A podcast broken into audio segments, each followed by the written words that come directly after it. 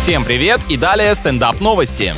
В Испании вручили премию «Самый уродливый помидор». Конкурс проводят ежегодно среди плодов отдельного особенно некрасивого сорта. Они всегда вырастают скрюченными и неровными. Отличная мотивация. Любой где-то может быть первым, даже если речь о безобразной внешности. Неважно, если ты в этом лучший. За победу владелец наиболее страшного томата в качестве приза получает свиной окорок. Организаторам тоже впору дать награду за самую кривую логику.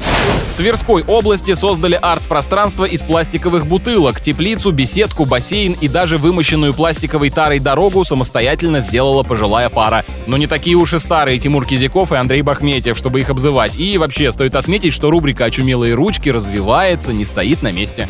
На этом пока все. С вами был Андрей Фролов. Еще больше новостей на нашем официальном сайте energyfm.ru.